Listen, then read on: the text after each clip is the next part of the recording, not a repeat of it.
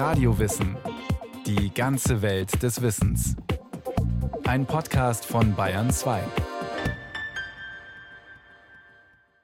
Django Reinhardt fehlten zwei Finger an der linken Hand. Dennoch wurde er einer der ganz Großen des europäischen Jazz.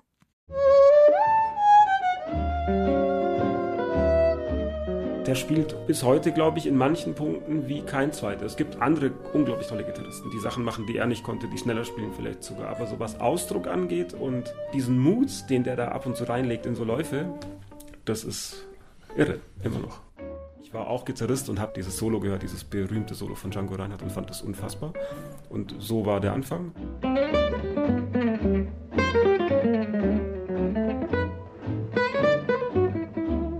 Wir sitzen im Zimmer von Daniel Fischer, Jazzgitarrist und Django Reinhardt-Fan. Zusammen mit seinem Freund David Klüttich spielt er in der Gruppe Monaco Swing Ensemble. Die beiden konzentrieren sich hauptsächlich auf die Musik von Django Reinhardt. Natürlich, das ist halt eher so Oldschool-Musik. Swing, fröhlich, auf den Punkt und man versucht heute eher zu verfremden. Jazz ist halt, es wird immer mehr Kunst und man versucht nicht so sehr zu unterhalten. Und Django war Unterhaltungsmusik. Und das wollen die beiden auch. Musik zur Unterhaltung der Menschen machen und sie zum Tanzen anregen. Django Reinhardt tat das hauptsächlich in der Zeit von 1934 bis zum Ende des Krieges 1945 im Pariser Hot Club de France. Daniel Fischer. Also der Hot Club de France, das war so eine Art Tanzlokal und die waren die Hausband und meistens eben Quintett und haben dann sich so genannt Quintet of the Hot Club of France. Und das war Bass, zwei Rhythmusgitarren, eine Sologitarre, Django Reinhardt und an der Geige Stefan Grappelli. Nur Seiteninstrumente, genau. Und im amerikanischen Jazz klassische Besetzung, Schlagzeug, Bass, Klavier, Saxophon. Die neuartige Besetzung, die Django damals auf die Beine stellte, war im Jazz noch recht untypisch. Ein Swing-Tanzensemble ohne Schlagzeug. Undenkbar? Nein, denn den treibenden Tanzrhythmus übernehmen hier die Gitarren. Ich glaube, Gypsy Jazz ist eine von wenigen Musikrichtungen, die man im Duo so spielen kann, dass man das Gefühl hat, es ist eigentlich alles da. Es ist Schlagzeug da, es ist Bass da und ein Themainstrument. Und ich muss versuchen, dass ich zwei Klangfarben habe und dass ich sie weich genug spiele und hart genug. Also ich muss versuchen, eine etwas weichere Eins zu spielen und eine etwas härtere Zwei.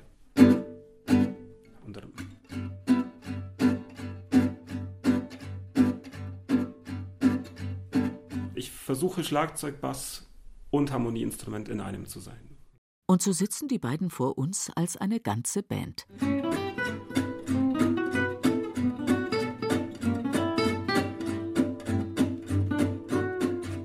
Die zwei akustischen Gitarren, die Daniel und David in der Hand halten, sehen allerdings anders aus als eine normale akustische Gitarre.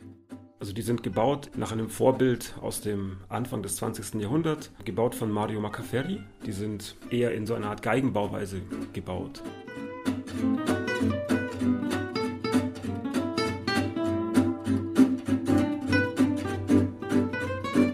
Und dann das Schallloch hat noch eine bestimmte Form, also hier eine O-Loch-Gitarre, sieht aus wie so ein gequetschtes O. Und der David hier hat eine D-Loch-Gitarre. Also das ist schon dem geschuldet, dass man mit diesen Gitarrenrhythmus spielen soll in einer Band ohne Schlagzeug. Das heißt, sie müssen deutlich perkussiver sein. Es geht weniger um Klangentwicklung, um Höhen und Bässen, sondern es geht darum, dass der Ton schnell kommt, aber auch schnell wieder geht. Und das wird über bestimmte Verstrebungen im Inneren geregelt, dass sich gar nicht so viel Klang entwickelt. Die Gitarren sollen also eher klingen wie das Instrument, auf dem Django Reinhardt seine musikalische Karriere begonnen hat. David Klüttich. Er ist nach Paris relativ jung und hat dort erst Banjo gespielt. Und das hat ihn, glaube ich, sehr geprägt, so das alte französische Liedgut. Und er hat immer begleitet Akkordeonspiele und auch diesen Musette-Walzer, der ja auch fast nur aus Arpeggios, aus Dreiklängen besteht. Ja, wo man sehr stark seinen Improvisationsstil auch begründet sehen kann. Es ist relativ akkordnah alles. Zum Beispiel gerade der Minor Swing von Django Reinhardt. Die Melodie sind eigentlich diese Akkord-Dreiklänge, also ganz einfach gedacht.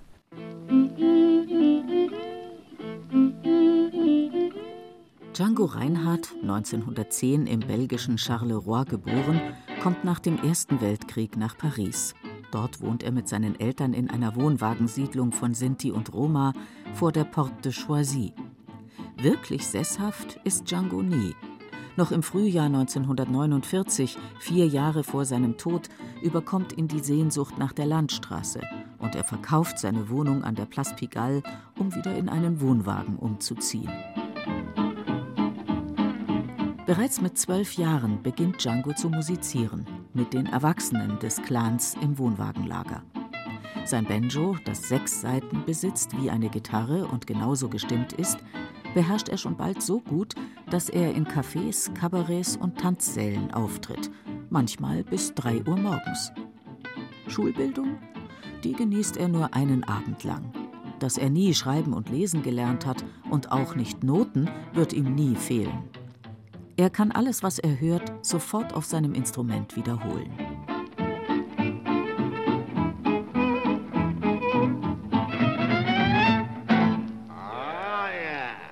Doch dann kommt es zu einem tragischen Unfall.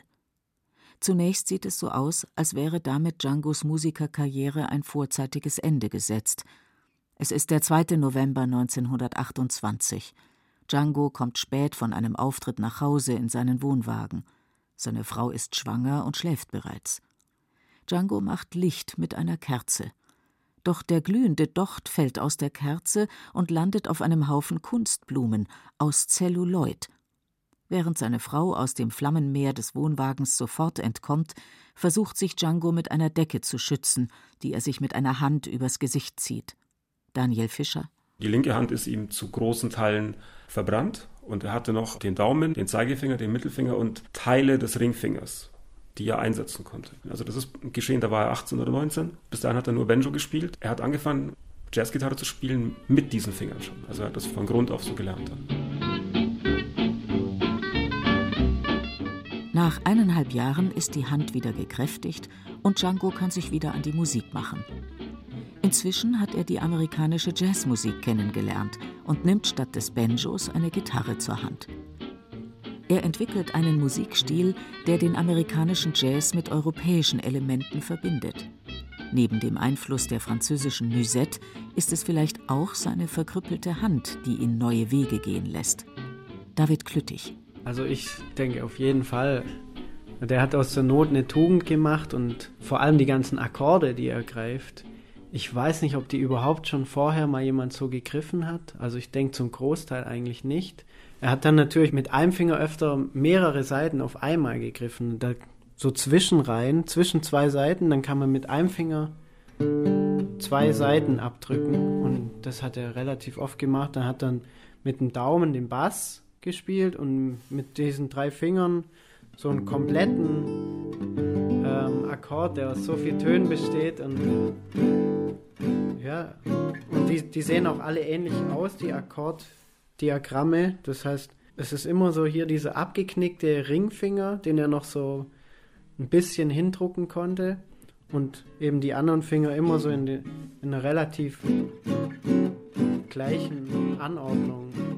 Und ich glaube, gerade im Akkordspiel hat es sehr viel ja. ausgemacht. Und sicher auch im Solospiel. Also gerade diesen Griff, diesen G, 6, 9, genau. da haben manche Schwierigkeiten mit fünf Fingern denen zu spielen, weil es ja, als Barré, als Barré finde ich das, ist das, äh, also es geht schon auch, aber dann muss, also das ist echt gar nicht so leicht und man muss halt mit dem Daumen da rumkommen und dann geht es schon wieder ein bisschen. Mhm. Und man ist auch sehr schnell und man kann diese ganzen Dämpfsachen, die man braucht, aus dieser Haltung, also mit dem Daumen oben, fast leichter spielen. Also er ist auf Sachen gekommen, auf die er vielleicht gar nicht gekommen wäre, hätte er mit fünf Fingern gespielt oder mit vier.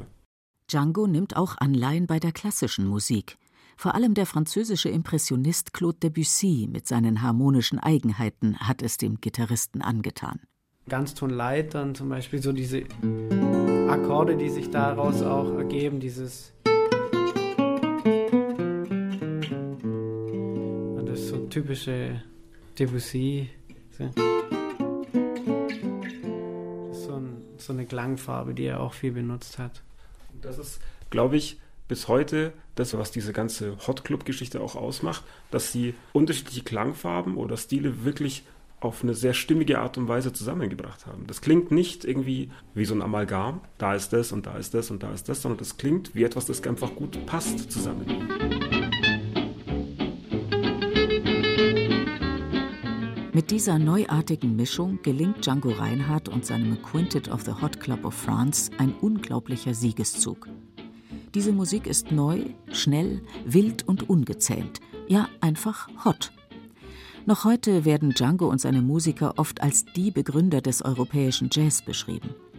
Intellektuelle wie der surrealistische Dichter, Maler und Regisseur Jean Cocteau werden auf ihn aufmerksam aber auch amerikanische Jazzgrößen wie die Mills Brothers, Duke Ellington oder die Saxophonisten Coleman Hawkins und Benny Carter, mit denen er nun auch öfters zusammenspielt. Sie sind alle begeistert von seinem Klang, denn sein Ton unterscheidet ihn von allen anderen Gitarristen seiner Zeit. Es gibt verschiedene Arten, den Ton noch zu modulieren. Da gibt es eben dieses klassische Vibrato, das man eigentlich eher so auf Nylonseiten macht. Da bewegt man seinen Finger nach links und nach rechts relativ schnell und zieht dadurch die Seite, macht sie minimal länger und kürzer und so ändert sich die Frequenz eben. Im Gypsy Swing macht man es ein bisschen anders. Da zieht man die Seite nach oben und nach unten viel kräftiger mit der ganzen Hand und dann wird es natürlich auch stärker. Dann klingt es so. Also man kann so richtig mit der ganzen Hand an die Seite hoch und runter ziehen. Das ist so eine. Und dann gibt es natürlich diese Bendings noch, die es ja auch eher so ja, im Blues und überall gibt, wodurch man dann auch so Blue Notes, also Zwischentöne, zum Beispiel zwischen großer und kleiner Terz, solche Sachen Django auch ganz viel benutzt. Solche kleinen Ornamente, dass er so Sachen reinspielt. Das war ganz oft Triller, dann viele Glissandi. Das kann ich nicht so gut wie er. Da war er, glaube ich, der Meister. Er kommt vom Banjo und da macht man das. Solche ganz schnellen Triller oder Tremolos eigentlich, die er dann spielt.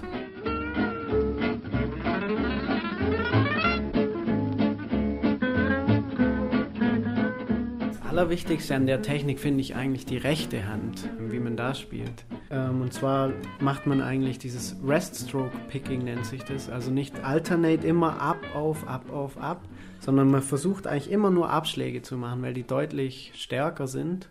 Und man lässt dann sein Plektrum von der einen in die nächste Seite reinfallen. Und da bleibt es dann liegen, deshalb heißt es auch Rest-Stroke. Und dadurch hat man eben so einen ganz starken Klang.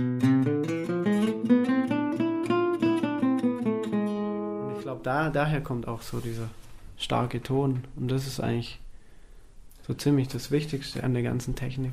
Und man spielt mit Schwung. Ne? Also man hat die Hand nicht irgendwo aufgestützt wie viele und spielt mit so einer Drehung des Handgelenks, sondern eigentlich empfinde ich so, als ob man mit einem Schlagzeugstock diesen ganzen Rhythmus spielen würde. Es hat, als ob man ein Schlagzeuger, dank, da, dank, da, dank, spielt man hier auch. Ähm, also man spielt einfach mit dem Schwung des Handgelenks und lässt es fallen.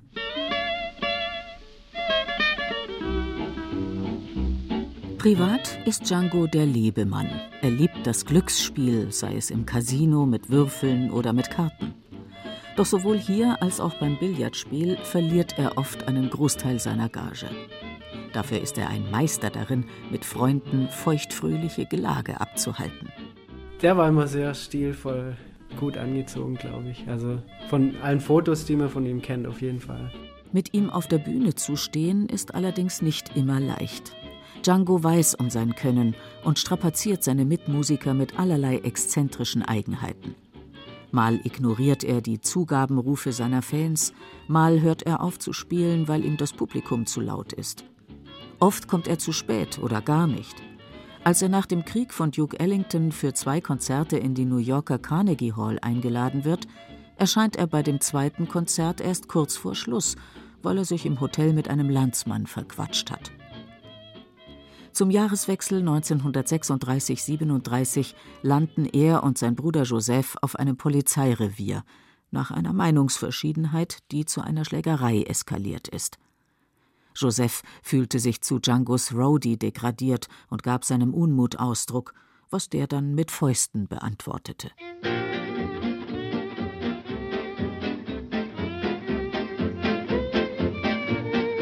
Der Gegenpol zu Django in der Gruppe und einer der wenigen Musiker, die er je neben sich gelten ließ, ist der Violinist Stefan Grappelli. 1939 befinden sie sich zusammen mit dem Quintett auf England-Tournee, als die deutsche Wehrmacht in Polen einmarschiert und daraufhin England Deutschland den Krieg erklärt. Während Django überstürzt nach Frankreich zurückreist, bleibt Stefan Grappelli bis nach Kriegsende in London. Seine Rolle im Quintett übernimmt der Klarinettist Hubert Rostin. Es dauert nicht lange und schon sind die Deutschen in Paris. Das Aus Merkwürdigerweise nicht, denn in Paris wird im Gegensatz zu Deutschland der Jazz nicht verboten. Django wird sogar von vielen deutschen Offizieren hofiert, allen voran Dietrich Schulz-Köhn, der bereits vor dem Krieg in Königsberg einen Jazzclub betrieb und zu den großen Jazzkennern Europas zählt. Als Mitglied des Hot Club de France ist er mit dessen Gründer und Djangos Förderer Charles Delaunay befreundet, obwohl dieser später der Resistance angehört. Trotz Djangos Popularität ist das besetzte Paris ein gefährliches Pflaster für den Jazzspielenden Roma. Wie er den Deportationen, wie sie bald auch in Nordfrankreich und seinem Heimatland Belgien stattfinden, entkommt, ist noch immer ein Rätsel. Neben seiner Berühmtheit wird es auch die Tatsache gewesen sein, dass er während der Besatzungszeit nicht in einem Wohnwagen, sondern stets in Wohnungen oder Hotelzimmern logiert.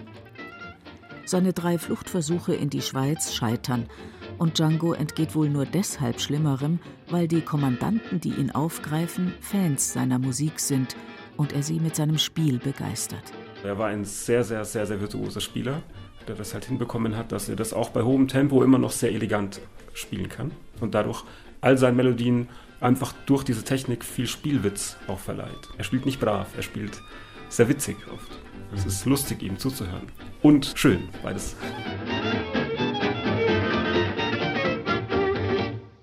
Als er es doch noch in die Schweiz schafft, wird er von den Grenzbehörden abgewiesen, da er weder Jude ist noch eine dunkle Hautfarbe hat.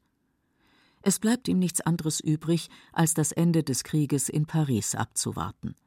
Hier überlässt eine Freundin ihm 1944 ihren Club, den er in Chez Django Reinhardt umtauft. Im Publikum sitzt inzwischen nicht mehr nur die Wehrmacht und die Gestapo, sondern auch immer häufiger der britische Geheimdienst. Django selbst allerdings verbringt immer mehr Zeit in den Luftschutzkellern der Metro. Er hat große Angst vor den Bombardements. Im August 1944 marschiert Charles de Gaulle mit den Alliierten in Paris ein. Für Django ist der Krieg nun vorbei.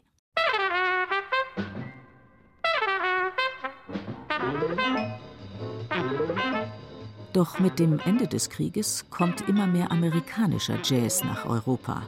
Und der klingt inzwischen ganz anders. Elektrisch verstärkte Gitarren, schnelle, schräge Läufe.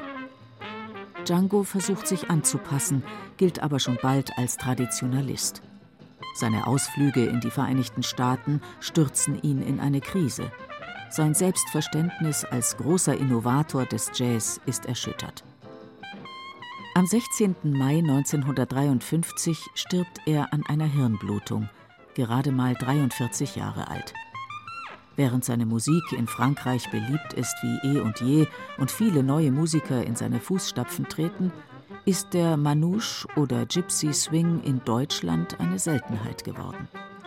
Nur einige Begeisterte wie Daniel Fischer und David Klüttich versuchen dies zu beheben, inzwischen sogar mit einem jährlichen Festival und einer eigenen Gypsy Swing Jam Session in München.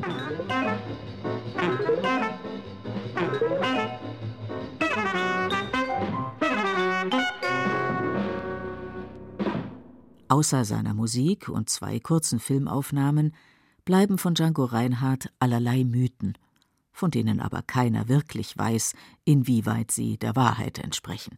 Ich weiß auch nicht, ob es stimmt, aber mir hat mal jemand erzählt, dass er zum Konzert musste und es eben stark geregnet hat und seine Frau ihn dann über so größere Pfützen tragen musste wegen seinen Schuhen, dass sie nicht dreckig wurden. das ist so eine Geschichte, die ich mal gehört habe.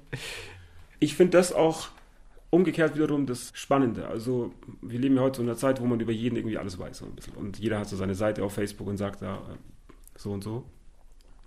Und Django bleibt ein Mythos. Also es gibt zwei Videos, wo man ihn spielen sieht. Es gibt ein Video, wo er nur Rhythmus spielt, wo er mit dem Kopf so ganz dabei ist. Du merkst so, der ist voll drin und der versucht da nicht irgendwie so cool zu wirken, sondern der bewegt sich und es sieht auch ein bisschen komisch aus irgendwie, aber das ist einfach toll. Und mehr weiß man nicht. Das war's. Und ich finde das auch angenehm. Es gibt halt diese unglaubliche, diesen Sound und diese vielen Kompositionen und der Rest ist quasi einfach, also up to you. Eins, so, eins, zwei, drei.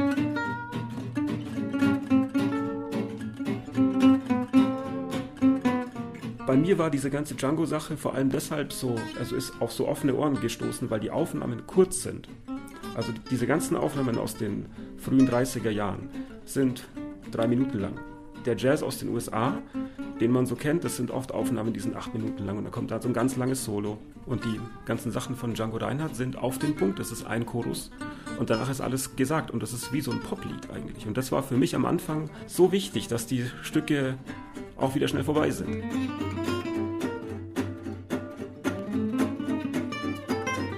Glaube, das war die Tanzmusik der Zeit. Der Swing in Amerika und eben dieser Sinti-Swing in Europa.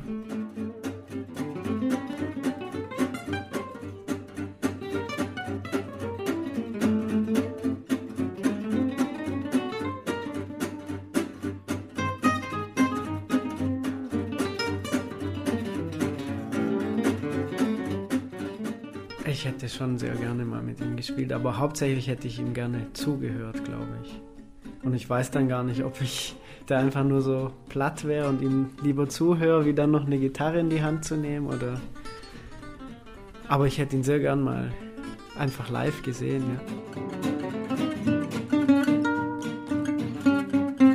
Ich glaube, es geht schon so eine gewisse Energie auch aus von so einem Spieler und wie die so war, das war bestimmt sehr spannend.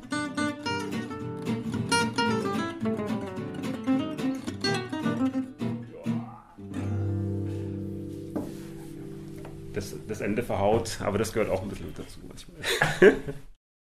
Sie hörten Django Reinhardt, eine musikalische Hommage von Markus Mähner. Es sprach Beate Himmelstoß. Ton und Technik Birgit Vetter. Redaktion und Regie Petra Herrmann. Ein Podcast von Radio Wissen.